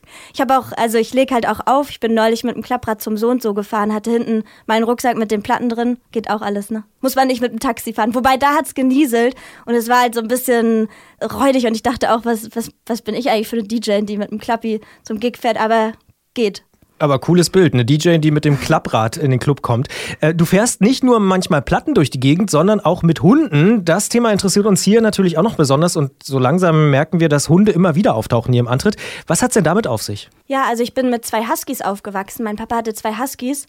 Und ähm, ja, da haben wir das öfter mal gemacht. Und äh, eine Freundin von mir hatte einen Hund, da habe ich noch in Berlin gewohnt. Und da war ich auch mit Klapprad dann und einem Hund unterwegs und äh, Glatteis. Und ich hatte das Gefühl, dass wir eine gute Mischung sind. Ja, weil Huskies, die drehen ja auch so richtig auf, wenn es kalt wird, oder? Ja, schon. Also und die Huskies, die, ja, die ziehen halt richtig, ne? Das sind ja keine Schoßhunde, die wollen halt richtig was erleben auch. Also, ja. Ich glaube, da kommt das auf jeden Fall her, dass ähm, ich gerne auch mit Hunden fahre. Und äh, lustig ist auch, ich bin halt im Zoo aufgewachsen, weil mein Papa Elefantenpfleger war. Und es war halt eine Betriebswohnung auf dem Zoo. Und ich habe quasi im Zoo Fahrradfahren gelernt. Und vielleicht ist da dieser Spirit noch in mir, so ein bisschen dieses Wilde, oder ich weiß nicht. Das heißt, du hast dann morgens die zwei Huskies vors Fahrrad geschnallt und bist so am Affengehege bei dem Pinguin vorbei äh, und dann wieder zurück irgendwann zum Elefant. Ja, genau so war das. Das ist eine verdammt gute Ausfahrt des Monats, die nur diesen kleinen melancholischen, traurigen Einschlag hat, äh, dass das Klappi entwendet wurde. Aber äh, wir glauben natürlich auch ans Universum und an das Gleichgewicht der Kräfte. Deswegen wird dich ein neues erreichen. Wer auch mal mit uns über seine oder ihre Ausfahrt des Monats sprechen will, im Zoo, draußen ganz profan auf der Straße ähm, oder vielleicht mit einem neuen Fahrrad, was gerade da ist, kann das ganz gerne tun. Äh, kurze Mail an antritt.detektor.fm und vielleicht sprechen wir uns dann genau hier so wie mit mit Tina. Vielen Dank dir für diese schöne Geschichte und vor allem viel Erfolg, dass das mit dieser Universumsformel was wird. Da kommt ein neues. Vielen ja, Dank. ich glaube da auch ganz fest dran. Danke euch. Ich fahre mit dem Monozarat durch die Hansestadt. Ich fahre mit dem Monozarat durch die Hansestadt. Ich fahre mit dem Monozarat durch die Hansestadt, damit dann jeder sieht, was für ein geiles Rad ich habe. Ich fahre mit dem Monozarat durch die Hansestadt. Ich fahre mit dem Monozarat durch die Hansestadt. Ich fahre mit dem Monozarat durch die Hansestadt, damit dann jeder sieht, was für ein geiles Rad ich habe. Nur noch auf den Thunderbirds, der mundifierten Panzer. Mir doch scheißegal, ich bleib bei meinem Bonanza. Monaten auf für Thunderbird, aber die vierten Panzer, mir doch scheißegal. Tinas Wunschsong vom Fischmob Bonanza-Rad und wir schieben hier gleich einen Aufruf ein, wer auf dem Speicher noch ein Klappi stehen hat und es eigentlich nicht mehr braucht. Wir vermitteln es gern weiter. Tina braucht einen neuen Plattentransporter. Fahrradvermittlung, ganz neuer Bereich, auf dem wir uns jetzt hier auch ausprobieren. Ganz klassisch gegen Ende des Podcasts und gegen Ende unserer Sendung ist natürlich der kleine oder vielleicht auch etwas größere Blick auf die Termine. Und die kommt ziemlich üppig daher. Gerade läuft zum Beispiel die Bahn-WM in Apeldoorn. Habe ich das richtig ausgesprochen? Ja, da kann man, glaube ich, auch wenig falsch machen. Naja, da freue ich mich über das Lob. Bis zum Sonntag, dem 4.3. fahren dort Leute unwahrscheinlich schnell, ohne Gangschaltung im Kreis. Macht Spaß zuzuschauen. Und am 17. März geht's mit Mailand Sanremo in den Frühling. Ich persönlich finde, für mich ist das so eine Art Erweckung, wenn es um Radsport geht. Die ganzen anderen Sachen, die da vorher stattfinden, ich bin ganz ehrlich, Tour Down Under und wie sie alle heißen, kriegen mich nicht so richtig. Mailand Sanremo ist dann aber so ein richtiger Knaller. Aber Kurne, Brüssel, Kurne und Omlot het Volk, ja, ja, klar. Das sind natürlich schon Rennen, die interessant sind, aber muss man ehrlicherweise sagen, die jetzt natürlich nicht so eine riesenmediale Aufmerksamkeit bekommen wie jetzt Mailand Sanremo. Ich finde, da merkt auch der letzte äh, Winterschläfer, dass jetzt die Saison wieder losgeht. Also für dich dann eher so linguistische äh, Faszination, weil du sie richtig aussprechen kannst. Nee, sind auch coole Rennen, ohne Frage, aber ich gebe zu, habe ich dieses Jahr nicht geguckt. Sauerei. Da muss er was nachholen, äh, der Christian Bollert. Und äh, die Chance dazu hat er dann spätestens am 1. April. Denn dann kommt die Flandern-Rundfahrt und das ist sozusagen ja die Königsetappe aller belgischen Rennen. Da kann man sich die vorher fast schon sparen. So weit würde ich auch gehen. Flandern-Rundfahrt, da ist alles drin, was man braucht. Und für mich der beste und coolste Klassiker überhaupt. Ja, und in diesem Jahr gibt es die Chance, dass der amtierende Weltmeister dort auch als erster über die Linie fährt. Kann passieren. Gibt auf jeden Fall einen Livestream, wo man gucken kann. Und ich würde wirklich sagen, wer das noch nicht gesehen haben sollte, egal ob er sich für Radsport interessiert oder nicht, Flandern-Rundfahrt ist echt ein Ereignis. Ist sowas wie, ich weiß, die Vergleiche sind immer ein bisschen abgelutscht, aber es ist sowas wie Wimbledon äh, des Radsports. Bester Sofasport, wenn man dort also selbst nicht an der Strecke steht oder gar mitfährt. Aber man muss natürlich auch rausgehen und rausfahren. Und mir ist da was aufgefallen. Das Wochenende vom 10. und 11. März könnte sowas wie ein Rekordwochenende sein, denn da finden vier Messen mit Radbezug gleichzeitig statt in Deutschland. Die Drahteselmesse in Bielefeld, die draußen in Bremen, Rad 18 in Fürth und alles rund ums Fahrrad in Kiel. Das ist wirklich interessant. Und die Radmesse Chemnitz, die folgt dann auch noch am 17. und 18. März. Die Radreisemesse Bonn findet dann am 18.3., also auch im März logischerweise noch statt. Und dann noch die Berliner Fahrradschau, die geht vom 23. bis zum 25. März. Man merkt also, es ist irgendwie Fahrradmessezeit, ohne Frage. Übrigens, in Berlin wird es auch im Bereich Cycling Politics etwas Antritt zu hören geben. Und wer gebrauchte Schläuche mit hat, der kann sie da abgeben und mitbringen. Haben wir also viel vor im März, äh, ja, alle Fahrradmessen besuchen, das äh, muss man natürlich nicht tun, aber vielleicht gibt's ja die eine in der Nähe, wo man sich so ein bisschen Inspiration holen kann äh, für die ganzen Sachen, die so draußen stattfinden und was draußen alles Tolles stattfindet. Das lernen wir hier immer wieder und in dem Zusammenhang möchte ich nochmal an Hundegeschichten mit Fahrrad erinnern. Erzählt uns davon und von allem anderen, was ihr so erlebt, was ihr hören möchtet und welche Themen wir unbedingt in die nächsten Ausgaben nehmen sollten. Habt Dank für die Mails und Meldungen, gern weiter an antritt.detektor.fm und überhaupt drei Jahre Antritt, die gäbe es nicht ohne all die Menschen da draußen an den Geräten. Danke für eure Treue und wir hoffen, ihr habt solchen Spaß wie wir damit. Ich habe das Gefühl, du kannst gar nicht genug bekommen von diesen Hundegeschichten. Da war doch in der Ausfahrt des Monats schon wieder so eine kleine Hundegeschichte mit dabei. Ja, aber ich suche ja nach der Lösung, die zu meinem Leben passt. Ah, und die hast du noch nicht gefunden. Die habe ich noch nicht gefunden. Na, vielleicht finden wir sie in einer der nächsten Ausgaben. Die nächste Ausgabe und den nächsten Podcast, die gibt's dann am 5. April im Wordstream hier bei Detektor FM und wie gewohnt natürlich wenig später als Podcast überall dort, wo es Podcasts gibt. Wer das nicht wissen sollte, das ist die Podcast-App auf dem Telefon, zum Beispiel Apple Podcasts, Spotify oder auch Deezer oder wer Android nutzt, zum Beispiel Podcast Addict oder viele andere, die man im Google Play Store finden kann. Und weil ich diese April-Sendung unterwegs hören werde und Thorsten uns per Mail gefragt hat, wie man eine Radreise vorbereitet, gibt's im Podcast gleich noch einen kleinen Nachschlag. Tschüss. Bis gleich. Hey, yeah, I wanna shoot, baby. Shoot. Oh, how you doing, baby? No, not you. You, the bow-legged one. yeah. What's your name? Damn, baby, that sounds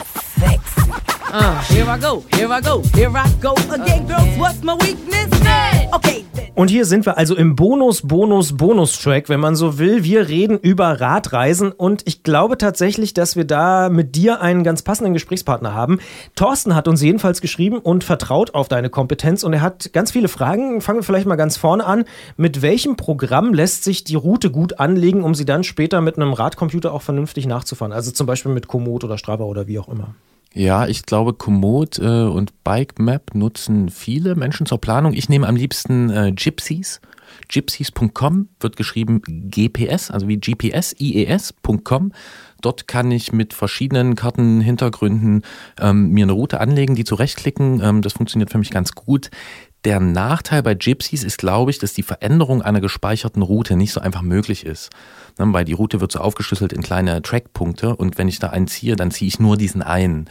Das äh, könnte nerven, falls man sich mal so großräumig umentscheidet, sage ich mal. Aber äh, für mich funktioniert es ganz gut. Ich mag das. Was hältst du von Google Maps? Ich weiß, hier unser Musikchef, der schwört auch drauf, über Google Maps sich seine äh, Sachen zusammenzustellen. Und der hat immer ein gutes Näschen. Also der sieht da sehr gut, wo irgendwas ist. Und zoomt dann immer so ran, kann auch hier ne, mit Google Street View und so sieht, ob es jetzt ein Feldweg ist oder nicht und so. Ja, aber wenn ich von bei Google Maps was eingebe, also sage, ich möchte jetzt von Warschau nach äh, Bordeaux fahren, dann ähm, rechnet er die Route aufgrund bestimmter Parameter, die dahinterlegt sind, selber aus. Ähm, und ich kann bei Google Maps, glaube ich, nur zehn äh, Unterwegspunkte anlegen oder die Strecke an zehn Punkten ziehen. Na, du kannst sie auf jeden Fall verändern auch, ja. Vielleicht müssen wir nochmal Ja, aber nicht, aber nicht an so vielen äh, Punkten. Und darauf wollte ich hinaus, ich bin halt bei Google Maps, diesem Informationslayer dahinter ausgeliefert. Also das, was die Leute, die die Daten in Google eingeben, sofern es noch Leute sind, das, was die für fahrbar halten, das ist dann fahrbar. Und äh, ich bin da eher schon so der klassische Kartentyp. Ich gucke mir den Weg an, ich gucke mir das Luftbild an und dann interpretiere ich das und denke mir, ich will da lang. Und wenn Google sagt, das geht gar nicht mit dem Fahrrad, sag ich, das geht doch. Also du holst, aber das Luftbild holst du dir dann von Google, oder? Ja, ja, ja, ja. Also ich nehme verschiedene, ich nehme verschiedene Luftbilder, Karten, äh, Anbieter und äh, baue die dann dort zusammen. Und das Schöne bei Gypsies ist, dass du eine große Auswahl hast äh, zwischen verschiedenen ähm, Karten oder Luftbildern, die du da drunter legen kannst. Und da sind wir eigentlich auch schon direkt beim zweiten Thema. Wo finde ich denn gute Straßen? Also was ist denn eine Straße, die fahrbar ist? Ich habe da auch schon ganz schlimme Sachen erlebt, dass ich irgendwo lang bin mit einem Rennrad, irgendwie mit meiner Freundin oder so. Und dann auch irgendjemand, egal, Strava, Google, whatever, sagte, ja, ja, hier super Straße, auch für Rennräder. Und dann schön Wald in Bayern, Schotterpiste, drei Kilometer bergab schieben. Geht dann halt nicht anders. Also, Naja, da würde ich jetzt sagen, der einzige Fehler daran ist das Schieben. Also ja, ähm, wenn, wenn, wenn du dein Rennrad nicht komplett zerkratzt unten wieder aufnehmen willst. das hält es aus. Hm. ähm, ja, also Karten interpretieren. Ne? So grundsätzlich, äh, je kleiner diese Straße ist, also wenn das dann so diese kleine weiße Signatur wird, so heißt es ja, dieses Kartenzeichen, umso ruhiger ist es dort. Es kann natürlich der Belag umso schlechter werden. Die großen roten äh, sollte man meiden. Alles, was kurvig aussieht, sehr kurvig, weist äh, oft auf äh, Höhenunterschiede hin. Die kann man mögen oder nicht. Ich liebe sie. Deswegen suche ich mir gern sowas raus.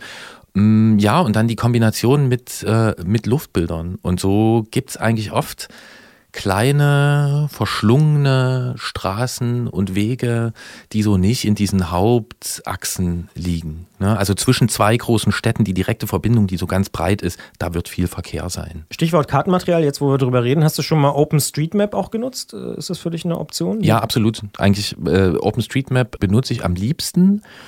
Fällt mir immer wieder auf, wenn ich am Rechner sitze und jemand ruft mich an, dann äh, Ist nebenbei. immer ein Tab offen. Ja, und ich gucke dann immer bei OpenStreetMap rum und das ist auch, ich bin da auch nicht abgelenkt vom Gespräch. Also, aber Nee. äh, nee wirklich nicht. Aber OpenStreetMap ist gut und OpenStreetMap lässt sich auch äh, drunterlegen bei Gypsies, wenn du das, wenn du das planst. Aber Gerolf, das erklärt einiges, wenn ich dich anrufe. Da bist du wahrscheinlich mit dem Finger gerade wieder bei OpenStreetMap irgendwo auf dem Balkan oder so. Äh, also falls Christian jemand mal Gerolf anruft, dann äh, weiß man, äh, dass er in dem Moment bei OpenStreetMap ist. Hast das- du immer einen OpenStreetMap-Tab offen? Ja. Eigentlich ja. Und das, also das, das aktuelle Forschungsgebiet ist da immer offen, aber hey, Christian ruft mich so selten an, wir kommunizieren äh, face to face oder per Oder Mail. Per Mail, ja. Und äh, Voll deswegen, 2017, naja. Aber äh, hier kommt noch eine andere Frage von Thorsten und zwar, wie man am besten Unterkünfte organisiert. Äh, wahrscheinlich nicht mit OpenStreetMap. Mm, nee, nicht mit OpenStreetMap. Also man kann natürlich bei OpenStreetMap oder woanders sehen, ähm, so, äh, oh ja, hier ist schön. So, da hätte ich irgendwie Bock drauf. Ich fahre hier ein paar Pässe und guck mal, hier an diesem Pass ist so eine Signatur, da ist irgendeine Hütte. So, dann kann ich da schauen. Es kommt natürlich darauf an, wie will ich übernachten? Will ich im Freien schlafen? Will ich äh, ein Zelt aufstellen? Will ich ins Hotel? Da würde ich sagen, davon äh, hängt es äh, so ein bisschen ab. Also Dann nehmen wir mal an, ich möchte, dass mein Fahrrad vielleicht sicher irgendwo steht und ich ein Dach über dem Kopf habe. Ja, Fahrrad sicher stehen bedeutet für mich eigentlich immer mit ins Zimmer nehmen. Also auch auf solche äh, Angaben bei so Hotels, ja, hier Fahrradraum und so kann man sich nicht so verlassen. Es gibt zwar das ADFC Bett- und Bike-Verzeichnis für Deutschland. Das ist so eine Sammlung fahrradfreundlicher Betriebe und Adressen. Das sind Tausende. Ähm, das ist, glaube ich, ganz gut. Ansonsten ja, Hotels suchen, ab und zu schaue ich, glaube ich, bei Booking.com oder ich gebe einfach den Namen des Ortes ein und Hotel und dann habe ich diese Google-Karte und dann ploppen die da alle auf und dann gucke ich mir die einzeln an. Ja, Gibt auch noch andere Vergleichsportale wie Ja, HRS oder wie auch immer sie heißen. Genau. Ja, ja. Airbnb schauen manche ähm, und dann ist die Frage ja hier auch, inwieweit man das vorbuchen sollte. Ich mache es meistens so, dass ich am Anfang vorbuche, so die ersten Nächte, wenn man jetzt so irgendwie so diese zwischen ein und zwei Wochen, die man so Zeit hat, fährt. Und irgendwann kommt dann sowieso der Puffertag und man muss irgendwie reagieren. Da recherchiere ich, wenn es eng ist, sage ich mal, wenn es wenig, wenn es wenig besiedelt ist, wenn es dort wenig Möglichkeiten gibt, dann schaue ich mir das vorher an, trage das eventuell als Punkte auch ein in meine, in, in, in, auf meinen Track. Und ja, da findet sich meistens was. Stichwort Tracks, das ist ja auch schon die letzte Frage von Thorsten. Wo findet er denn möglicherweise schon fertige Routen zum Nachfahren? Also zum Beispiel, weiß ich nicht, im Bayernwald oder äh, irgendwo in Deutschland oder auch sonst wo auf der Welt. Also gibt es irgendwo so Verzeichnisse, wo du sagst, ja, da habe ich schon die eine oder andere coole Route auch gefunden, die ich mir dann vielleicht noch leicht angepasst habe oder so? Ja, na, Thorsten erwähnt ja hier von der Bike, von der Zeitschrift was. Mhm. Ähm, da gab es also einen Artikel und da konnte man nachfahren. Ich glaube, das ist eine gute Idee. Das gibt's bei vielen Zeitschriften. Also die Kollegen von der Tour machen das auch und das machen sicher auch aus anderen Verlagen Zeitschriften. Da hat man halt meistens schon eine Geschichte dazu und wenn man da Bock drauf hat, kann man das nachfahren. Ansonsten. Es gibt auch so Bücher. Es gibt auch Bücher, ja. Ähm, es gibt Bücher, da kann man das äh, nachfahren. Da sind oft dann auch schon so Sachen wie, hier ist ein Fahrradladen, äh, äh, auf der Etappe erwarten dich so und so viele Höhenmeter, das gibt's auch. Ansonsten diese ganzen äh, Portale, die man äh, so hat, ne? Also hier Komoot, Bikemap, äh, Gypsies und sowas, da sind ja viele Routen auch einsehbar. Und da kann man sich auch inspirieren lassen. Und was ich jetzt auch gesehen habe, was ich zum ersten Mal genutzt habe jetzt, Strava, und zwar diese Heatmap. Hast du das mitbekommen, diesen kleinen Strava-Skandal? Ja, hier mit den äh, Soldaten, die in Afghanistan joggen waren und so. Genau, ne? Also ja, ja. Strava, diese Mhm. App, die äh, ganz viele Fitnessaktivitäten aufzeichnet, so man das möchte, die Die die Profis auch jetzt ausmachen, 500 Meter vorm Haus, damit die Fans nicht äh, wissen, wo genau irgendwelche Radprofis Das wohnen. gibt es, glaube ich, sowieso sowas wie so eine Homezone. Ja, ne? auch genau. nicht nur für Radprofis, Mhm. auch so. Wenn man sich dann nämlich da schön präsentiert und zeigt, was man alles für tolle Mhm. äh, fünfstellige Rennräder zu Hause hat, ist das halt blöd, wenn die dann immer sehen, wo man losfährt und vielleicht auch wann man losfährt. Jedenfalls habe ich das jetzt genutzt, wieder für so eine, naja, Balkangeschichte ist eigentlich egal wo, ja, dass, dass man einfach schauen kann, ne, angenommen, man sieht so ein Stück Weg, man sucht jetzt die wilde Schotterabfahrt in Bayern oder sonst irgendwo und dann ist man sich aber unsicher, kann ich hier runter mit meinem Rad oder nicht? Und wenn man dann einfach mal schaut auf diese Heatmap, dann kann man nämlich sehen, ob da jemand gefahren ist. Man kann das auch auswählen nach den verschiedenen Aktivitäten. Das fand ich jetzt auch ganz clever, weil da habe ich jetzt auch bei einer Straße habe ich mich äh, vergewissert. Und ansonsten. Das habe ich echt noch nie gemacht, aber ist eine gute Idee. Ja, das, Mhm. das, das hat sich jetzt so zufällig ergeben, aber das Und nutzt du das auf dem Desktop oder auf dem Handy? alles auf dem Desktop. ich, Handy ist mir alles irgendwie Du hast gar zu, kein Handy. Ich habe ein Handy, aber das ist alles so klein und fummelig. Nö, ich mache das, äh, ich mach das schön groß. Ich glaube, ich habe mich auf dem Desktop noch nie angemeldet bei Strava. Also ich bin gar nicht bei Strava. Ach so. Ja. Ich gucke ja nicht auf meine Heatmap, ich gucke auf die Heatmap aller Menschen. Ja, ja, ja. So, und ansonsten ähm, gute Routen bin ich jetzt an der Stelle so ein bisschen überfragt, weil ich mir die meist selber bastle, weil ich da Bock drauf habe. Aber gute Vorschläge werde ich nochmal überlegen. Es gibt, es, es muss da mehr geben. Es muss Portale dafür geben. Ähm, aber ja, mein Tipp erstmal die Kleine, Zeit. kleine Hausaufgabe für dich, würde ich sagen. Bis- Kleine Hausaufgabe und Ja. es gibt halt die Zeitschriften, es gibt die Portale, es gibt die Heatmap und ansonsten hängt ja auch ganz viel bei so einer Reise davon ab, was man will und wie offen man dafür ist und ich bin immer sehr dafür, so eine Grundsicherheit einzuziehen, also so die grundlegenden Sachen, die einen wirklich aus der Bahn werfen können, die will ich vorher klar haben. Ich will klar haben, okay, ich komme in dem in der Stadt an, da will ich meinen Radkarton bekommen und so. Das kläre ich vorher, weil mich das sonst stressen würde. Aber alles andere unterwegs, was da so passieren kann, da will ich offen sein für. Dann kommen wir jetzt zur letzten Frage, denn er hat ja so ein bisschen gesagt, was er eigentlich machen will, der Thorsten. Im Sommer hat er zwei Monate Elternzeit und da will er eine Europareise machen und natürlich sollen da auch die Räder mit.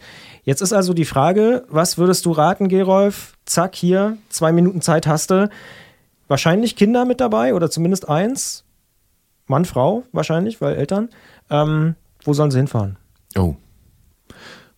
Wo sollen sie? Oh, das ist hart. Ja. Das, das ist schwierig zu So entscheiden. sind wir hier bei Antritt. Ja. Ja. ja. der Herr Bollert, der holt wieder den. Ja, die gute, In- die gute Laune ist vorbei, würde ich sagen. ja, ja, okay, jetzt haben wir es geschafft. Ähm, ja, wo soll er hinfahren? Na, ich würde schauen, also wie viele Leute sind das? Drei, sagen wir mal. Sagen wir, es sind drei. Es ist ein Kleinkind dabei. Das heißt, das muss ähm, irgendwie im Anhänger Muss mit, irgendwie muss mit. muss mit muss transportiert werden. Es soll eine Reise sein, also man ist nicht stationär, ähm, weil sonst würde man einfach in irgendeine Region fahren und dort so Tagestouren machen. Ich hoffe, wir tun Thorsten jetzt nicht total unrecht, aber ja, so sieht's aus, was wir hier lesen in seiner Mail, ja? Genau. Naja, dann würde ich einfach schauen, was sind so die Bedürfnisse. Also ist irgendjemand da totaler Meeresfreak, dann Meer. Ist irgendjemand totaler Bergefreak, Freakin, wie auch immer, Berge. Wenn das beides zusammenkommt, weiß ich schon mal, ich muss irgendwo Küstengebirge. Dann Frankreich. Ja, Frankreich, wobei im Sommer zwei Monate, Kleinkind, Mhm, könnte könnte ziemliche werden. Sonneneinstrahlung sein. Ähm, ja, da würde ich würde ich schauen und äh, obwohl ich obwohl ich eigentlich für die für die mm, abenteuerlichen Sachen zu haben bin, ist es vielleicht mit einem Kleinkind auch gut, wenn es da sowas wie eine touristische Infrastruktur gibt. Irgendwie fällt mir gerade Skandinavien ein. Mhm. Irgendwie So Südschweden. Südschweden zum Beispiel. Da gibt's Meer, da gibt's Berge, also Ja, kleine Berge. da ist im Sommer richtig schön lange hell.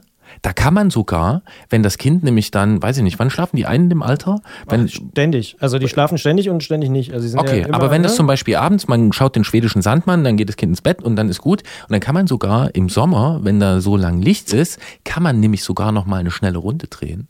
Ähm, das wäre vielleicht was, was man sich überlegen könnte. Also, wir fassen zusammen.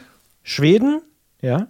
Ja, Du unterbrichst mich gerade, ja? Sag. Na, ich würde sagen, wenn das so stattfindet und wenn daraufhin, also äh, eigentlich äh, möchte ich nur auffordern, Thorsten, ähm, wir nehmen deine, äh, deine, deine Fragen gern an und beantworten die hier. Äh, tu mir bitte den Gefallen, wenn ihr das macht mit der Elternzeit, ähm, mach mal eine Ausfahrt des Monats draus. Würde mich auch interessieren, wo es hingeht. Vielleicht geht's ja auch nach Tschechien oder so. Würde ja, auch das, passen. uh, das ist natürlich auch Siehste? immer zu empfehlen. Ja. Aber wir, wir schweifen ab und ähm, freuen uns aber sehr, dass Thorsten so eine sehr ausführliche Mail mit so vielen Fragen geschickt hat. Ich mache schon mal so Erwartungsmanagement. Wir können natürlich jetzt nicht jede Frage beantworten, die uns erreicht. Aber wenn wir interessante Fragen bekommen, machen wir das schon mal ab und zu. Das, die Freiheit nehmen wir uns. Genau. So weit würde ich gehen. Nach drei Jahren können wir uns das erlauben. Gut, das war's dann auch wirklich für diese Ausgabe. Ich bin Christian Bollert, verabschiede mich an dieser Stelle und hoffe sehr, dass der Frühling kommt, denn äh, so schön das alles ist mit der Kälte, äh, Frühling ist doch irgendwie cooler. Und ich bin Gerolf Meyer, ich verabschiede mich auch an dieser Stelle und ich weiß, dass der Frühling kommt. Ich kann ihn schon spüren. Tschüss. Alles macht weiter wie bisher. Die Zeit vergeht und steht doch still. Die Wünsche wandern übers Meer und der Wind weht, wo